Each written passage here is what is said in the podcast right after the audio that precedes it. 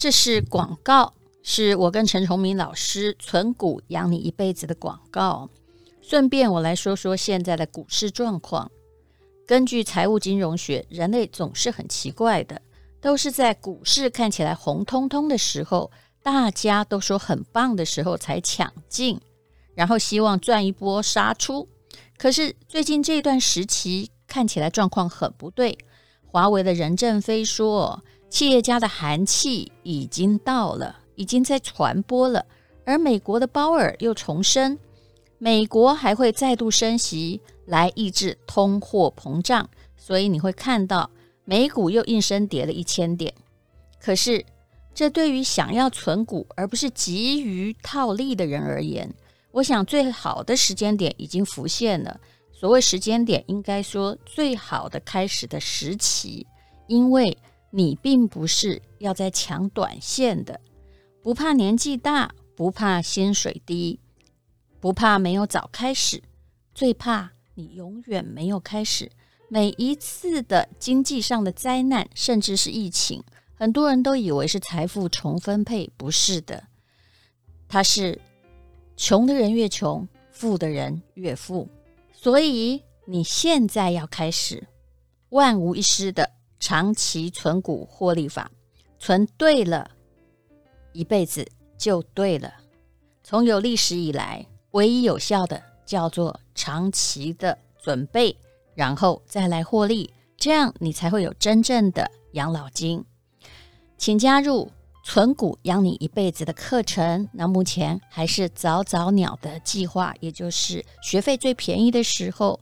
我自己每一次听陈崇明老师讲，尤其是这次的手把手教学，我更感觉离计划越来越具体了。那我也跟大家说过，我之所以有一个书房，看起来蛮漂亮的书房，所有的贷款利息都是存股在支付。这是一个长期的计划，请看资讯栏的连接。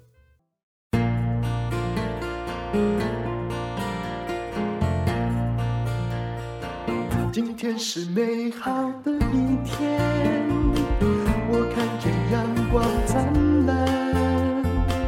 今天是快乐的一天，早上起床充满希望。今天是勇敢的一天，没有什么能够将我为难。今天是轻松的一天，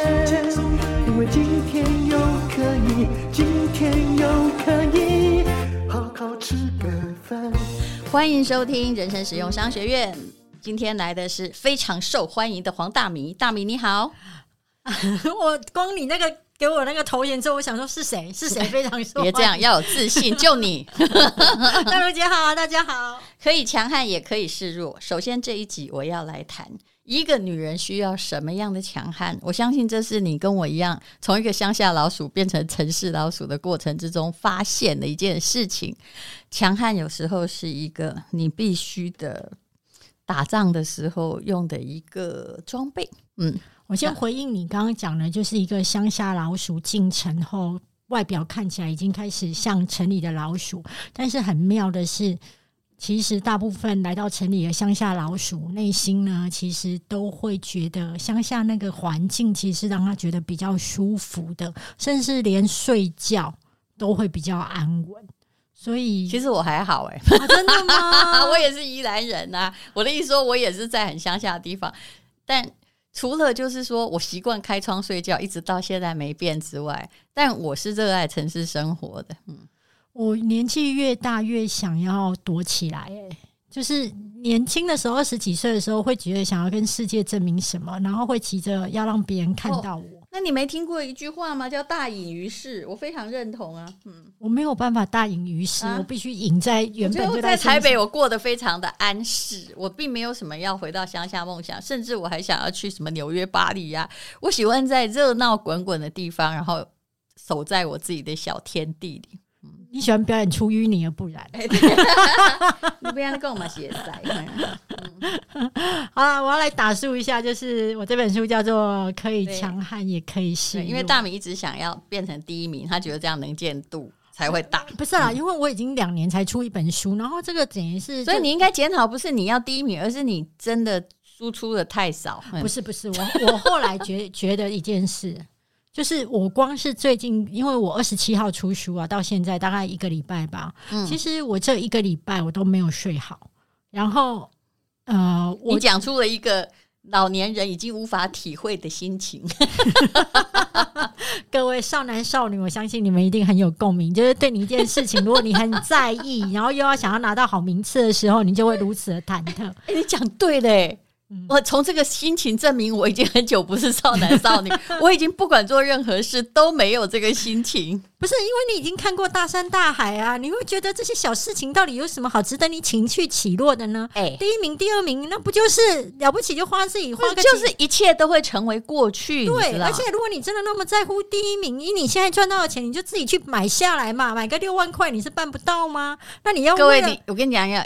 上人生实用商学院要算数学，因为呢，后来我算过，比如说，呃，伯克莱的排行榜即时排行榜，因为它十五分钟一次嘛，所以你如果十五分钟内同时买两本书，这根据其他出版社啊两百本书对做的实验，那你就会第一名，然后你就赶快把那截图拍起来，说谢谢各位，我现在第一名。你觉得这样人生有意义吗？有有有，我跟你说，曾经就是永恒，你知道吗？我在。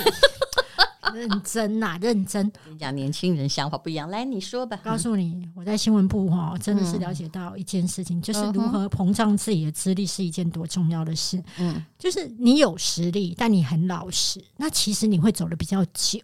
是，但是膨胀久了哈，我说真的没有用。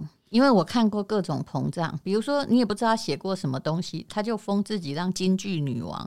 我讲的我已经有修饰，但我讲的绝对不是你哦，你真的有写过京剧哦，是吧？对，因为我不想要让我直接有紫色，然后不然就是说，其实你就呃。我该怎么说呢？说一件事说，参选过的什么中中华小姐或怎么样，其实你也没得名，他你就会写说，哎，我是什么什么，就是每个人会把自己挂在脸上，但其实实力很重要。还有很多人啊，大陆很多人在假装富二代，有没有？嗯，嗯就出出包了吧？嗯，没有啦，因为哦，你知道以前啊，在电视台有那种主播试镜，那有的人参加过主播试镜甄选，呃、他就说他是主。播，然后甚至他的资历上会告诉你说他当过主播。那我我跟你讲，我们就是无聊嘛，就鸡肠鸟肚，就是那个小朋友。就是梅梅就会去问这一个人，因为他后来转业成为去做调查员。嗯，然后考上调查员的时候，然后那个报道就会写说，呃，放下主播身份，然后来当调查员。调查员是什么？调查局的人员。那表示他还是会考试，啊，他还是会考试。可是因为你知道，报道就要写的就是好像比较有一点故事性，就写说他以前是个。主播这样子，然后放下，然后来做调查员。嗯，那你知道我们一群那种女记者们就会觉得说，哪有他什么时候当过？谁看他播？谁看他播？谁看过他哪一天播？就会在群组，然后就说没有啊，鬼看他播。其实我蛮，我跟你讲，我还蛮欣赏这样的人，因为他看过自己播。我告诉你，他也没看过他自己播，然后我跟他梦中看过，我跟你。我跟你讲，我跟你讲，新闻圈有趣的地方就是啊，大家都很赶，就是呢，这然后这一群背后呢的老鼠就派一个人去挂铃铛了，呃，就去问他说：“哦，那个报道上面说你是主播耶，那你是什么时候播的，在哪一台啊？”是，然后呢，这一位呃离开的那一位调查员就会说：“嗯、哦，我没有播过啊，可是我应征的时候是应征储备主播。”嗯。所以我应征上了，嗯，所以我就是主播，是对。所以你知道一件事情，就是很多我知道有人跟我说，我说你念哪里的？好，反正其实也没有什么特别意思。嗯、他就说哦，我曾经考上台大，没有念。我心里想说，那你为什么不直接告诉我你念哪里呢？同样意思有没有？对对对，因为就是后面可能就。曾经考上已经是极致了，是他人生的高峰了。是他找不出更大的高峰了，所以他就会告诉你那个曾经。不是，他说他的分数可以到，嗯，但他也真的就跟你那个主播一样啊，他考过那个试，但是他没念。哎，那就跟以前我有碰过一个朋友，告诉我他是建中毕业，就就是建中补校啊。啊，对对啊，那也没错啊，他也没说谎，对，他也没错。资历是实实实实虚虚嘛，但是我觉得最重要的是说，当你有实力的时候，你也要适度的能够就是推销跟行销你自己。那对我而言，能够站上排行榜被大家看一下，嚣张一下，对我而言，此书对的出版的意义就够了。好。我没有要帮你买了，六万块是不是？该出的。是啊，好，那我其实里面有一个篇章是我自己很喜欢，也是很坦白的去外面，就是说，呃、其实是每一个市场彼此都是竞争者，是对，那只是说。你的竞争者他本身的格局，他有没有把这个这这个市场放在心中放很大？像我就把出版市场放在我心中是放很大很重。可是丹如姐可能会觉得，哎呀，那个东西有什么好放很大？你可不可以去做点有意义的事情之类的？那我我我觉得每一个第一次出书的作者都会有这样的心情，就是会觉得出版社不够重视自己，嗯，比较重视别人。那我当时我有一个好朋友出书，这势力也是没办法的呀。哎，对对对对对。但是我告诉你，当你是在同一家出版社出书，嗯、而且又是在同一时期，嗯、你们真的是素昧平生，从没见过面。可是因为你们在同一个月份出书，又是在同一个爹娘的栽培之下，嗯，我告诉你，比较心态就来了。嗯，然后得宠的呢，不会觉得自己得宠，嗯，得宠会觉得我应该。不得宠的呢，就会觉得为什么他有我没有？那当时我的让我思考了一下，为什么、嗯、没有啊？我以前人家对我比较好，我也都觉得是我应该啊。对啊，就是，是这种事不要比较，你知道吗？我问你，今天如果你开公关公司，你请了林志玲啊，还有你请了呃呃张小玲，随便讲。那你会对谁比较好吗？当然对林志玲比较好，啊，是不是？因为她有声量，她可能会带来销售量，对，对不对？可是问题是，张小玲就会觉得说，那我在旁边坐在这个冷板凳，是那你张小玲应该先想想说，有为者亦若是，我以后会慢慢取代他，对，对，对，对，对吧？对对对，那我。就是说，我在这个篇章当中写的就是张小玲的心境嘛。嗯，那当时我朋友他的出版社比较重点栽培另外一位所谓的年轻有为的作家，不到三十岁，什么海内外资历什么都有。是，那因为我朋友跟我一样是新闻圈出来的，所以非常了解这种资历。所谓的年轻有为，大部分都是栽培出来的，嗯，甚至那个封号都是自己给的，嗯，然后他就非常不开心，他就跟我说：“哎，你看一下哦，那个年轻有为的那个啊，你看他出版社又帮他拍封面，又帮他做版面，还在 FB 上面都强打他的书，然后你看我什么都没有，嗯，然后他就问我说：大米，你也是这样吗？你当时候你以前你的书上面的那个照片是谁帮你拍的？我说：哦，我高中同学帮我拍的。他说：哈。”你也没有吗？我说没有。我说出版社没有帮我拍过照片。然后他就跟我说：“他为什么是这样呢？”我说：“你你的心情我都可以懂。”嗯，我说：“因为我们就会去看到我们没有的。”他说：“那我可以再问你一个心情吗？就是当我去看到这个竞争者，他从排行榜上面节节败退，是你知道我内心有多开心？你说我是不是有病？我说你没有病。嗯。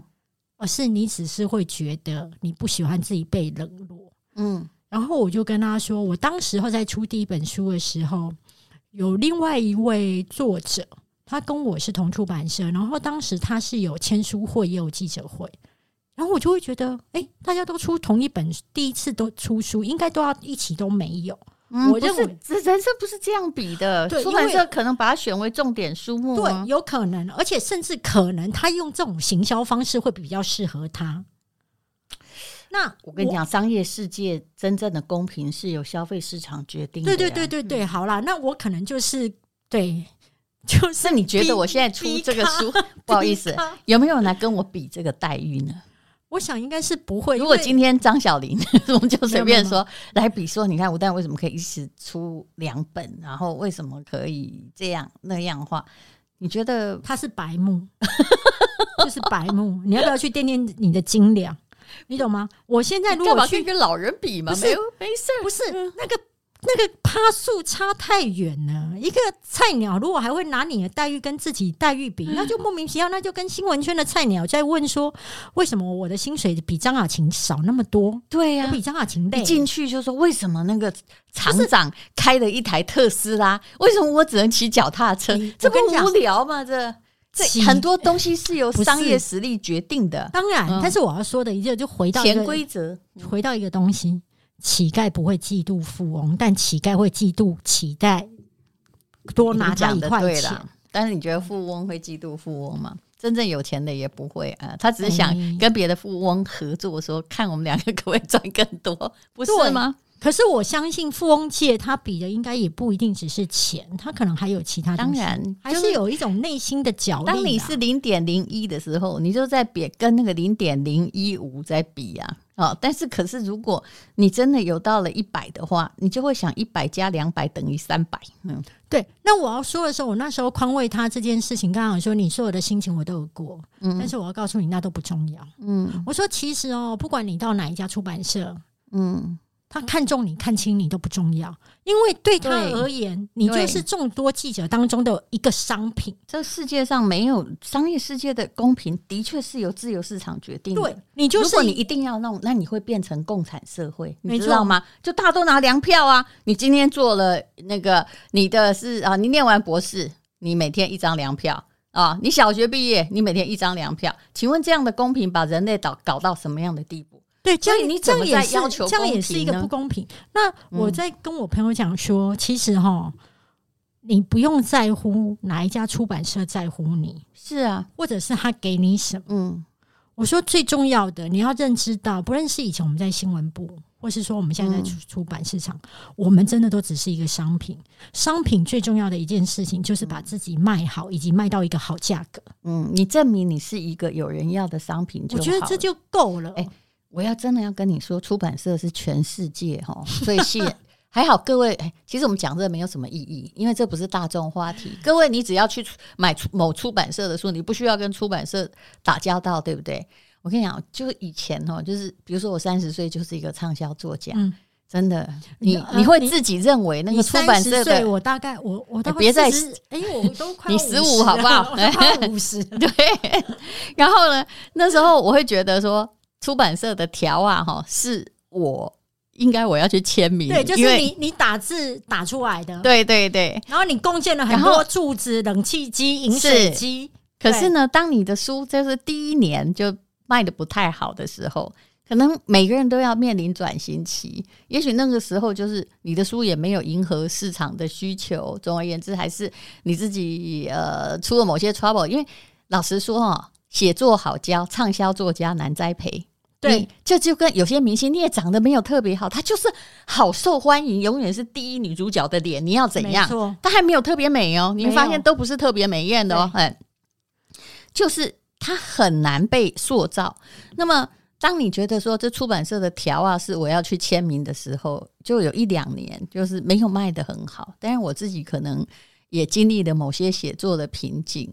哎，我就马上可以听到那个出版社的人就在说：“你看吧，他已经不行了，他已经是过气作者，我们不要出他的书。”而且呢，我其实听过更难听的话。还有一个出版社就是说，他当时开创出版社是，呃，等于也是我的朋友，我觉得他人不错，他来跟我说：“拜托你给我出第一本书，这样我才有资金把我的出版社开下去。”结果后来呢，他是就是。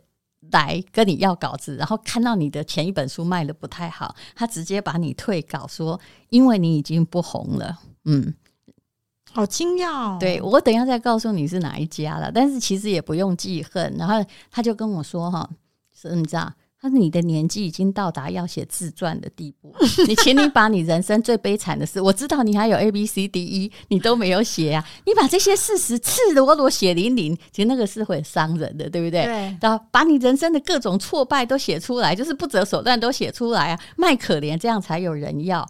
I'm very sorry。其实我那时候听了很震惊，我想说我这样帮过你，但是我记得了，也就是说我并没有记恨，我总知道说哦，原来其实这不是友谊，这也是商品。然后你希望我把我人生的重量拿来卖，然后像出回忆录一样，有没有？最后一集让你赚钱，对不对啊？对，其实我可以跟你讲这件事，嗯，你说有没有伤痕哦？其实我没有伤痕，因为我知道哈，这些假文青，这些其实是在做生意的文青，是最现实的。哎，你今天听我这样讲，有没有觉得我在骂人？嗯、呃，嗯，你只是在陈述一个过程，而且你是要告诉我一件事情。呃，你好聪明哦！你有一天你也会被这样对待。当然啦，对，就是你，你我至少出过大米有出过五十本以上的非常畅销的书，我连五本都还没畅销。对的，然后老人家跟你讲话就有用。但是你两本没有畅销，就变成这样子的状况。呃，没有，我我自己哈是非常了解这个游戏规则。但是你知道我没有记恨吗？其实因为我还在做访问、做主持人，那个出版社来的只要是好书，我也是，就是那那是一笔，另外这是另外一笔啊。我不会再跟这出版社合作，不管我有没有红回来。但是就是因为你太势利了，但是他们。这个出版社只要有推什么好书，我照样都没有记旧恨，不会说哦，这出版社我不联络。嗯，那你觉得这样是不是比较好的人生态度？是啊，因为你觉得一码归一码，而且你会觉得，如果它是一本好书，那是一个好的作者，那其实对于你自己的节目的的品质或是内容也有帮助。那为什么何不何乐而不为呢？嗯，不应该是为了那一个实质，然后就决定从此不走路啊？对，因为我觉得。人生哈恩怨分明很重要，然后呢，人生充满机会成本哦。如果别人看清你，你其实是可以证明你还 OK，但是不是证明给他看的。嗯，对，我是在证明给。但我觉得短视尽力的，就是只要人家一失势，你就会讲难听话的人，他人生不聪明，因为他没有采取长期策略。可是我现在很喜欢别人这样对我。啊，真的吗？对，因为当他 他当他讲出这句话的时候，我不会当下去反驳他。嗯，但是我知道我们这两者就结上了。嗯，然后因为我的外表看起来实在是不太像会杀伤力跟记恨，但事实上我的恨是很长的，而且我的恨火会用实力让你知道你低估我了。嗯，对，那很好啊，我蛮欣赏的啊。对，但是我当下都不会发作。嗯，我觉得我发作干嘛？我就是把这顿饭吃完，然后我会觉得走出去之后，对着我朋友大骂他死定了。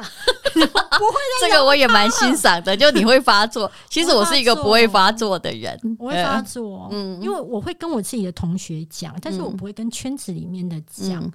然后，嗯，我其实一直知道自己是个商品。然后呢，我记得我那时候跟在宽慰我这位电视台的，我觉得他没什么好宽慰，他要成熟啊。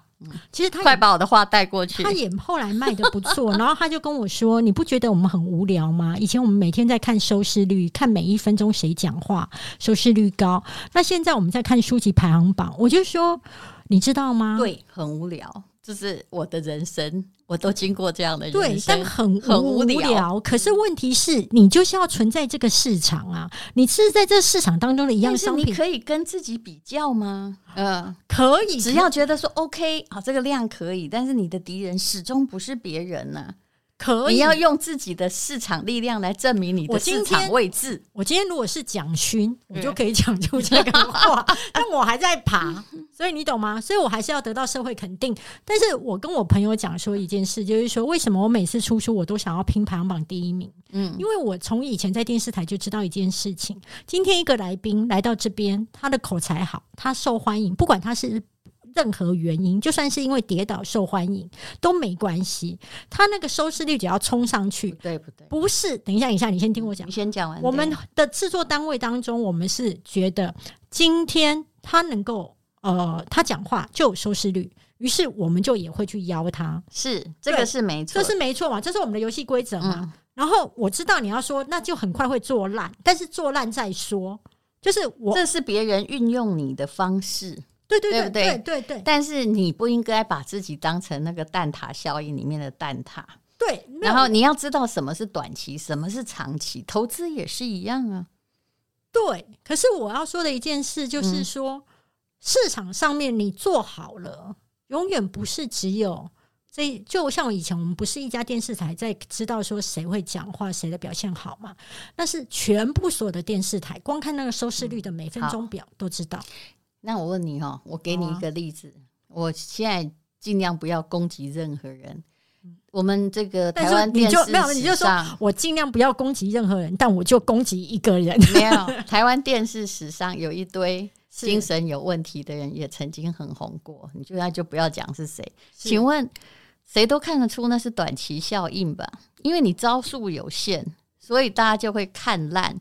但是这些人反而当他在在不红的时候啊，他自己很不能适应，就是因为啊，他把那种什么跌倒啊、哈穿帮啊，还有网红现在也是一样，他把他的短期的吸引人流当成他自己的实力跟长期效应，这是人生很大的误解。